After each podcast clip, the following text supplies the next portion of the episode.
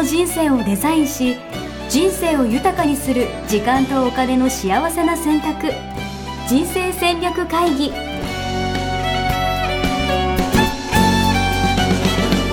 の番組は将来の仕事やお金人生にもやもやと不安を抱えている皆さんに元資産運用のプロキャリアとお金の戦略を同時に考える人生デザインコンサルタントの高頃もさあやが過去5年間延べ1700人の人生を望む形で豊かにしてきたメソッドを時間とお金の選択という切り口からお伝えしてまいります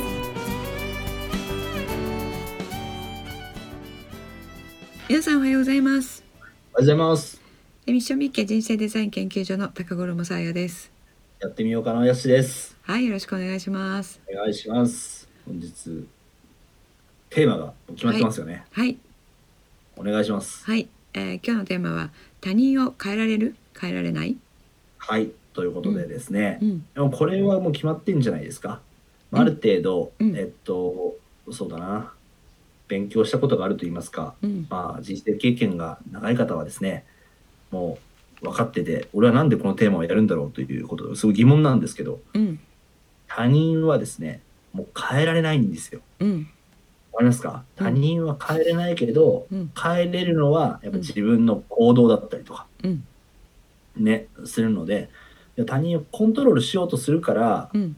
なんかなんであんな風に動いてくれないんだみたいな感じでこうモヤモヤしたりだとかねうん。イライラしたりとかするわけですよ。うん。でもあの人はあの人と分かってしまえばうん。変えれるのは自分の行動だけですからうん。でもこうコントロールできることに集中する、あうん。これはあれですね。7つの習慣でも影響の輪みたいな話で出ていた気がするんですけど、うん。そうだからね。はい。ありがとうござい今日これますでいいんじゃないですか。はい。帰れません。はい。ありがとうございます。はい。はい。I don't think so.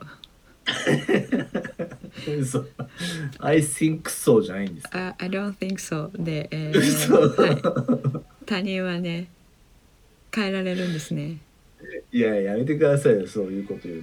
うんまた他人を変えようとする人がすごい増えちゃいそうじゃないですか。てか変えれないでしょ、他人って。変えれるんですか？うんそう思いますよねこれが。がねこの、えー卒業生と、えー人生デザイン構築学校の卒業生と、あの感謝ワーク毎朝来ていただいてる方の周辺でうん。他人が変わってるんですよ。え？その人たちの周りの人たちがどんどん変わってるってことですか？うん、うーん。なんと。びっくりでしょあれじゃ、あれじゃないですか。わかった。なんか、ちょっとずつ薬でも入れてるんじゃないですか。いやーねコーヒーになんか粉を混ぜてみたいな、なんか、すっごい危険ですよねそれね、性格変わる薬を混ぜてるとかじゃないですか。うん大丈夫ですか？大丈夫です。これはいやでも、ですねこれは気になる人いるんじゃないですかう。んうんあの人変わればいいのになって思う人いっぱいいると思うんで。うんうんあのこれですねえっと、はい。本当に、えー他人と過去は変えられないじ変えられるのは自分と未来だけみたいなねうんうんうん。言葉が、あの自己啓発学ばれてる方も,、もう聞いたことがうんあると思うんですけれどもこうん。れ他人も変えられるし過去も変えられるんですよ。うん、またまた。過去はだってもう過ぎちゃってますから。うん、そう過去を変えられるんですよ。え？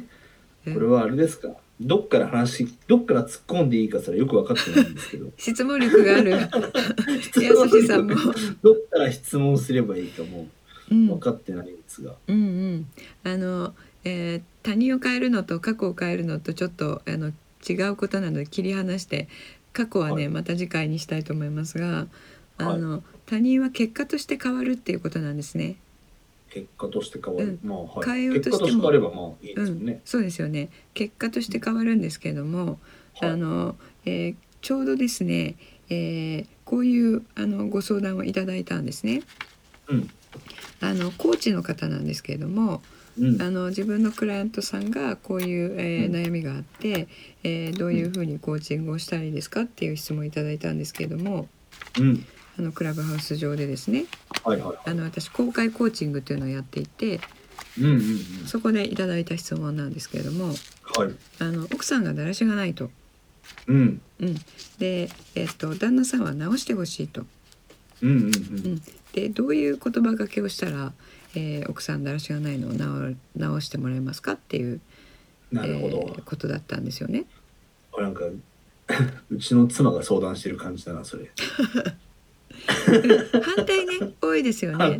旦那さんがだらしなくて。あのちょっとね帰ってきた靴下のギッパとかね。そうそうそう。あのちゃんと洗濯機に入れてとかね。あの何度片付けてと言っても片付けないみたいな。そうですよね。うん、わかるわ。ででも俺はもううん。俺は俺だからと思ってますからね、うんうんうん、で変わってないってことですよね。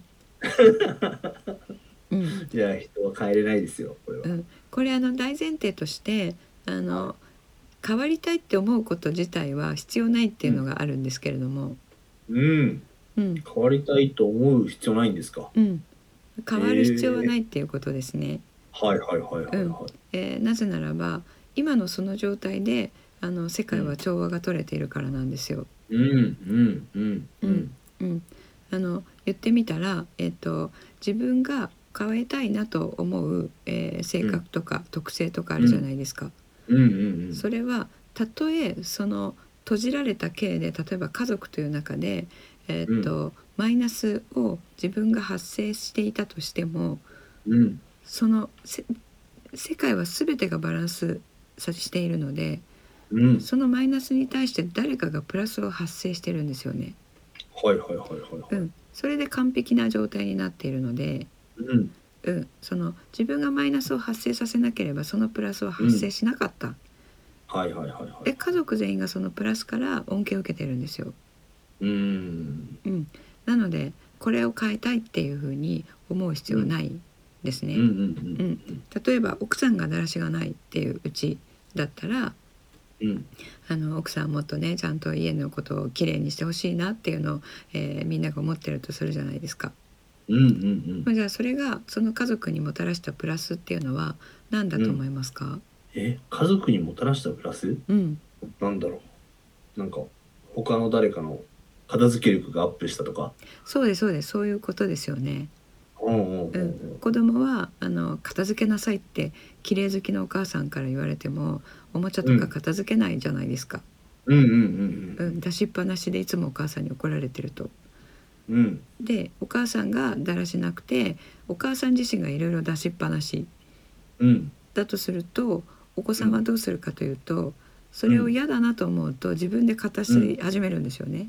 確かに確かに。うん、で自分のものはあのきっちりもちろんするしうんうんうんで自分以外の家族のものもなんかお母さんがやらないから仕方なくやるみたいな。うんうんうんうんうんたまにうちの娘も俺のやつ片付けてますよ。でしょ？うん。うん。っていうことは娘さんはその片付け力うんうんがアップしてるんですよね。うん。うん。うん確かに。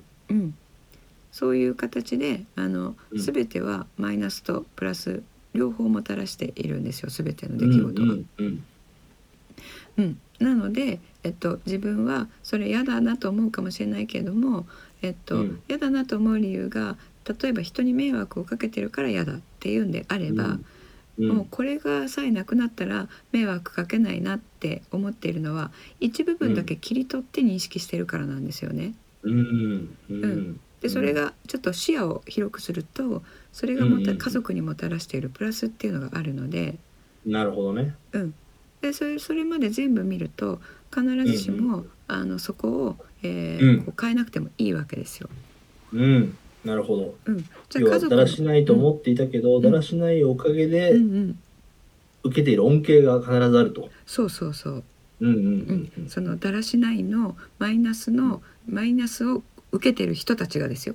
マイナスを受けてる人たちがそのプラスの恩恵も同時に受けているうん。ので、えーとそれ自分がそういうふうにしたくないなと思えばそれやめていいんですけども、うんうんうん。迷惑をかけているから嫌だなとか、うんうんえー、と自分でこれは良くないからやめたいなって思う必要はないっていうことなんですよね。なるほどね。うん、それはそれでいいじゃんと。そうそう、まあ、何をもって良い、悪いっていうのかっていうところもあの、うん。勝手に自分がどこかから、えー道徳感とか、えーうん倫理観とか持ってきてうん。これは良くないじゃんっていうものを出しっぱなしは良くないっていうその、うん。えー自分の価値観じゃない、えーうん。世間が信じているあの道徳観とかを持ってきてうん。大体道徳観ってこれやっちゃダメやったらいいっていうものじゃないですか。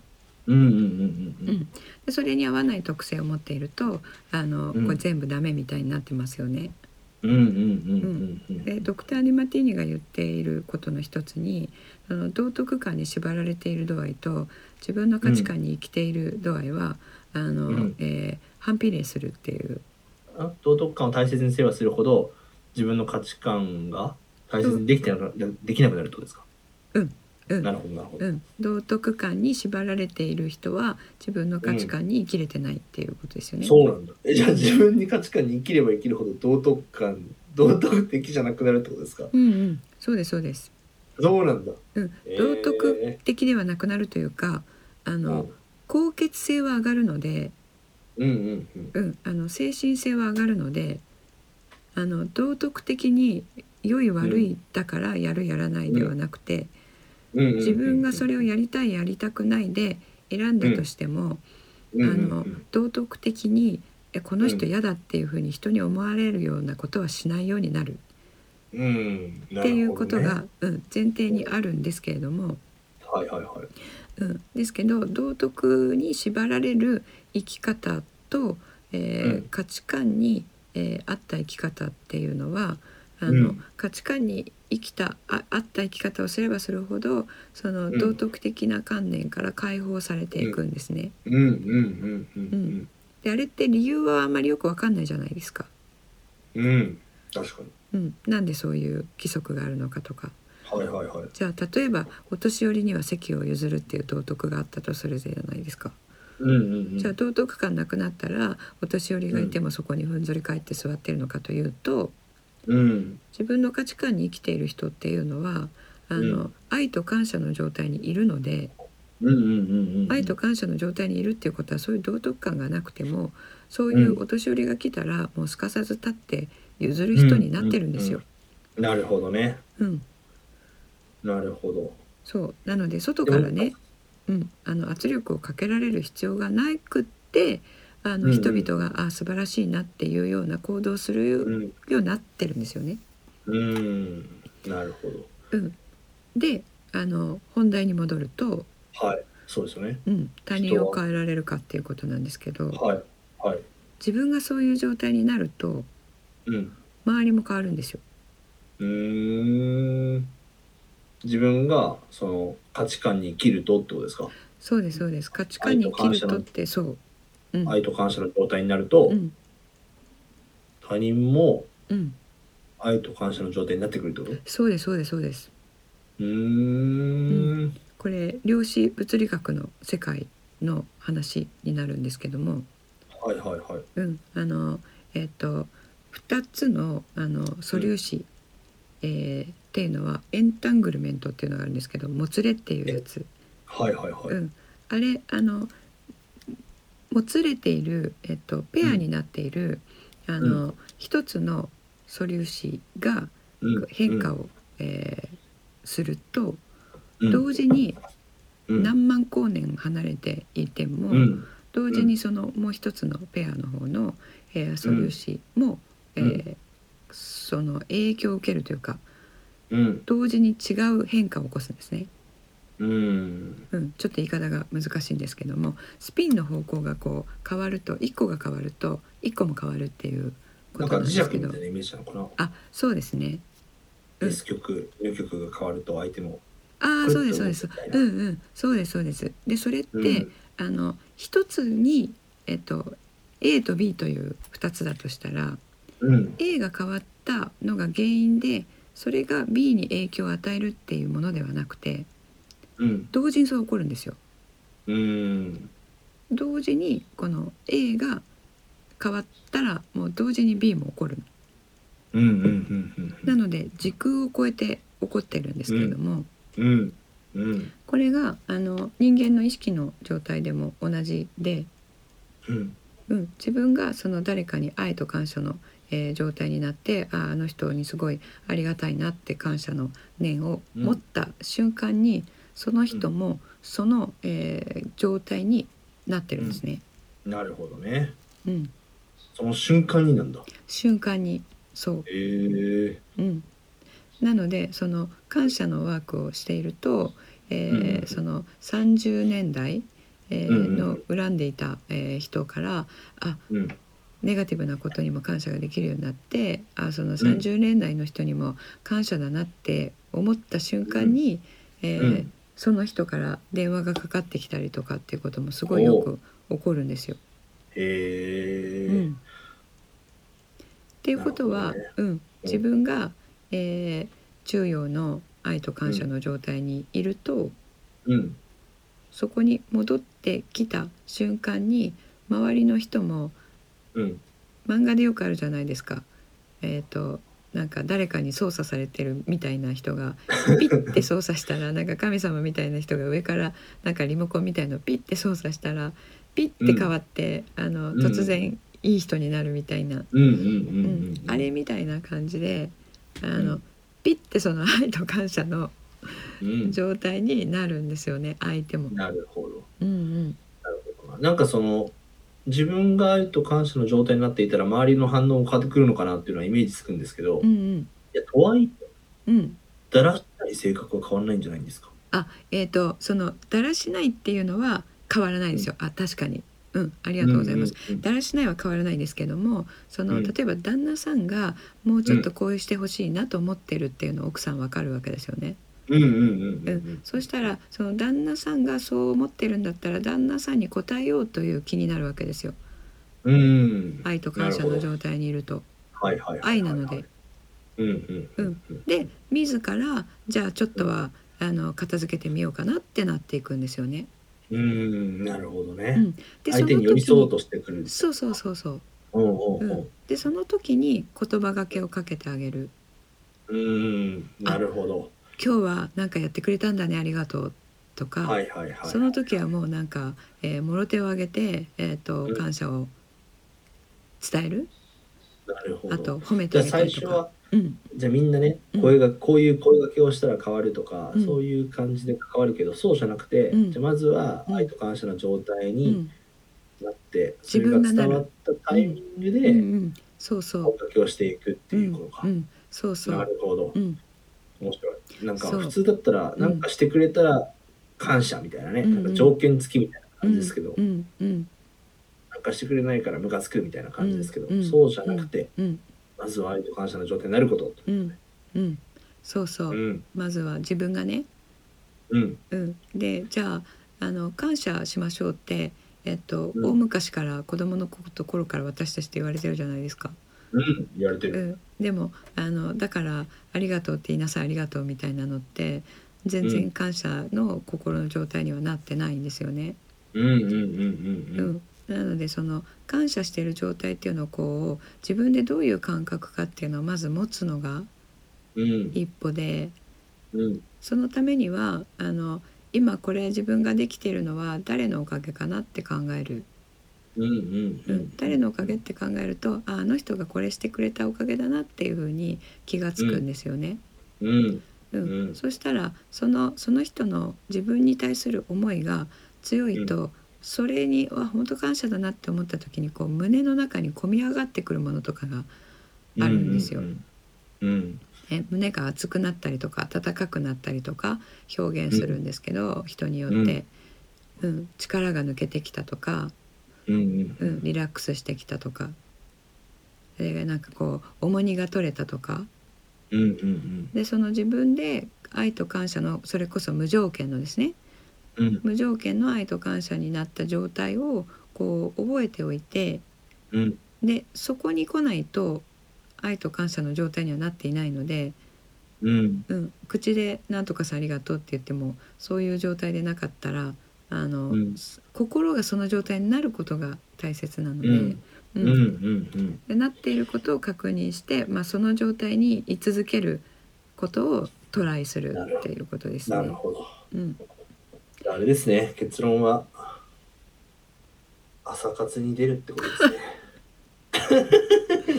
うん、そこ出ていただくと、まあ、ずっとこういう話をしているのでね皆さんのその日常で起こったことに、えー関して、うん。うん、うんうん。うん。でやっぱなんかこういうのって意識しないとまた戻っちゃうじゃないですか。うん、そうですね。だからねうんやっぱ今日聞いても。そういうことを考える、うん、なんか習慣づけるみたいなうん、ね、うん、うん、まあ大事かもしれないですうん。ね。、そうですね。うん。なので毎日朝活に来ていただいている方は結構ですねあの自分でもあのこういうことが起こったら前はすごいムカついていたのになんか昨日同じことが起こったんだけど、全然何とも思わなかった自分にびっくりとかって、うーん。うん、でそうするとなんか今まで意地悪だったなんとかさんがなんかすごい最近優しいんですけどとか。はいはいはいはいはいはいはい。それ今言ったことなんですよね。自分が愛と感謝の状態なので、相手がそれ、うん。相手もその変化を、えー享受しているっていう、うん。うん、なので二度美味しいのでね二度美味しい。いやぜひ。いやでもそれは皆さん実践した方がいいですよね。本当に。そう。まあ、今まであの感謝っていうことをテーマにね前々回とかかな。前もうん。話したことあると思うんで、うんうん。ぜひそちらも聞いていただいてですね、うん。あのいかに愛と感謝の状態に自分をこうと整えていくかというかうん。ある状態にするかっていうのはすごい大切ですねこれは。うんそうです。それどうするかというと感謝ワークでできるんですけど感謝ワークでやっていただいているのは中庸思考なので、まあ、うん中庸思考ですね、えーうん。まあ、理屈も習得して、えー実践もしていくっていうことで可能になる。であともう一つは、価値観に合った活動している時ってその愛と感謝の状態になってるんですよ。うーん。さすが。これ美味しいでしょ？美味しい。うん、サンド美味しい。そしたら仕事が価値観に合ってたら9時から5時まで仕事してたら9時から5時まで愛と感謝の状態にいるってことなので、うんうんうんうん。うん。なるほど。うん、そのまあ素晴らしい。2つですねやり方。なるほど。中じゃあまずじゃあうん結論結論価値観を出しましょうってことでいいですか？まあそれはあの本当にいつもなんですけど いつもの結論そこなんですけど。まさかのまさかの今回も今回も。価値観の状態になると愛と感謝の状態になってそれを伝わると、うん。要は他人もね、うんうん。どんどん変わっていくというか、うん。なんかいい場を作れるようになっていくってことですね。うん。うん。そうですそうです。それね300人の卒業生さん今あの、えー大きくうなずいて聞いていただいていると思いますので、なるほどですね。うん。うん、まだそういう世界を見てない方はね、ぜひうん見ていただきたいと思います。なんと今だったら入門講座でしたっけ？あありがとうございます。人生デザイン戦略学校のオープンキャンパス的なところがやられてますので、はい、今募集してるのかな？そうですね。えっ、と今4月の20日ぐらいからあの入門講座空いてますので、うん。はい。結構今あのすぐに満席いただいてますので、はいぜひ開いたらパッと取っていただければと思います。わかりました。本当、大人気講座になっているんで、ぜひ皆さんチェックしていただければと思います。はい。はい。じゃあ今日はこれではい。はい終わりにしたいと思います。い。はい、皆さんじゃああの他人を変えられるということで認識をね変えていただければと思います。甘い。もうそんなことを他に帰れないとか言ってる人たちはもう、甘ちゃんですね。はい。ね、あの変わりますね世界が。はい。はいそう。ですね。はい。見える世界変わると思いますんで、うんよろしくお願いします。はい。じゃあ今日はそんな感じでありがとうございました。はい、ありがとうございました。はい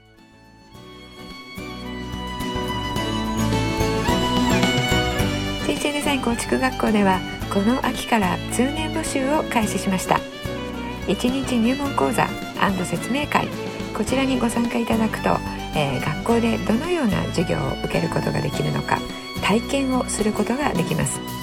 そしてカリキュラムはどのようなものなのか、えー中に入っている方はどのような人がいるのか、えーさらに卒業後の人生はどのような人生が待っているのかそういったことを体験学習そして説明を聞いていただくことができます。